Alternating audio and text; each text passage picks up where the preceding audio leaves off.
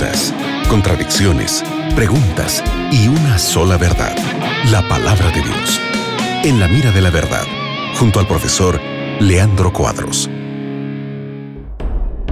¿Cómo están queridos amigos? Qué alegría estar juntos aquí en la Radio Nuevo Tiempo y seguimos respondiendo las preguntas en el programa En la Mira de la Verdad. Mi nombre es Nelson, estoy junto al profe Leandro Cuadros. ¿Cómo estás Leandro?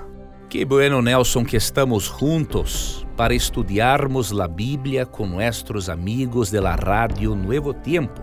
Qué bien, mira, Sebastián de Venezuela hace la siguiente pregunta. Según Génesis 3:22, ¿el ser humano llegó a ser igual a Dios?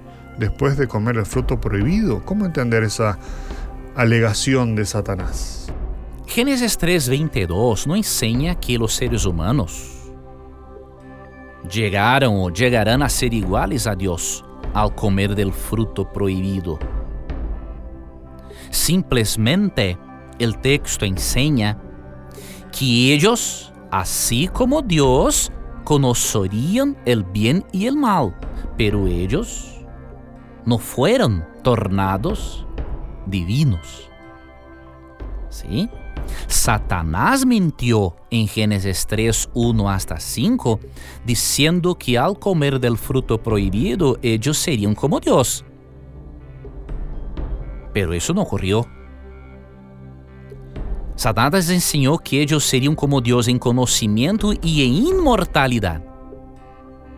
Pero Satanás mintió porque en Génesis 3:22 percibimos que los seres humanos, así como Dios conocieron el bien y el mal, pero Dios solamente en conceptos y el ser humano conoció en práctica. Y eso corrompió la naturaleza del ser humano.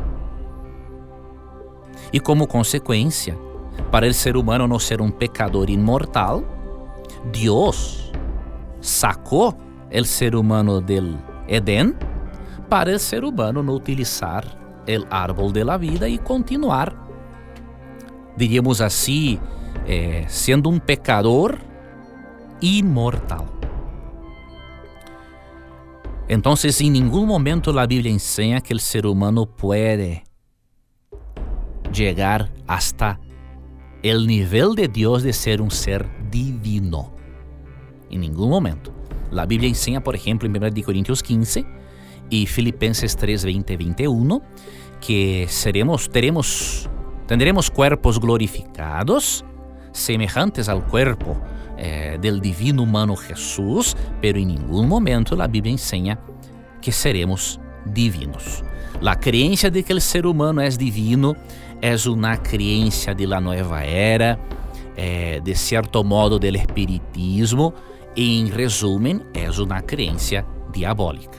Gracias Leandro por la respuesta y gracias a todos los amigos que están aquí en la radio eh, y que mandan sus preguntas. No te vayas de la radio que en cualquier momento regresamos. Gracias Nelson por las preguntas, por presentar las preguntas de nuestros oyentes. Gracias amigo gente por tu participación que es hermosa. Y nunca te olvides que siempre que tengas coraje de preguntar, la Biblia tendrá coraje de responderte. Un abrazo y hasta luego. Acabas de escuchar En la mira de la verdad, junto al profesor Leandro Cuadros.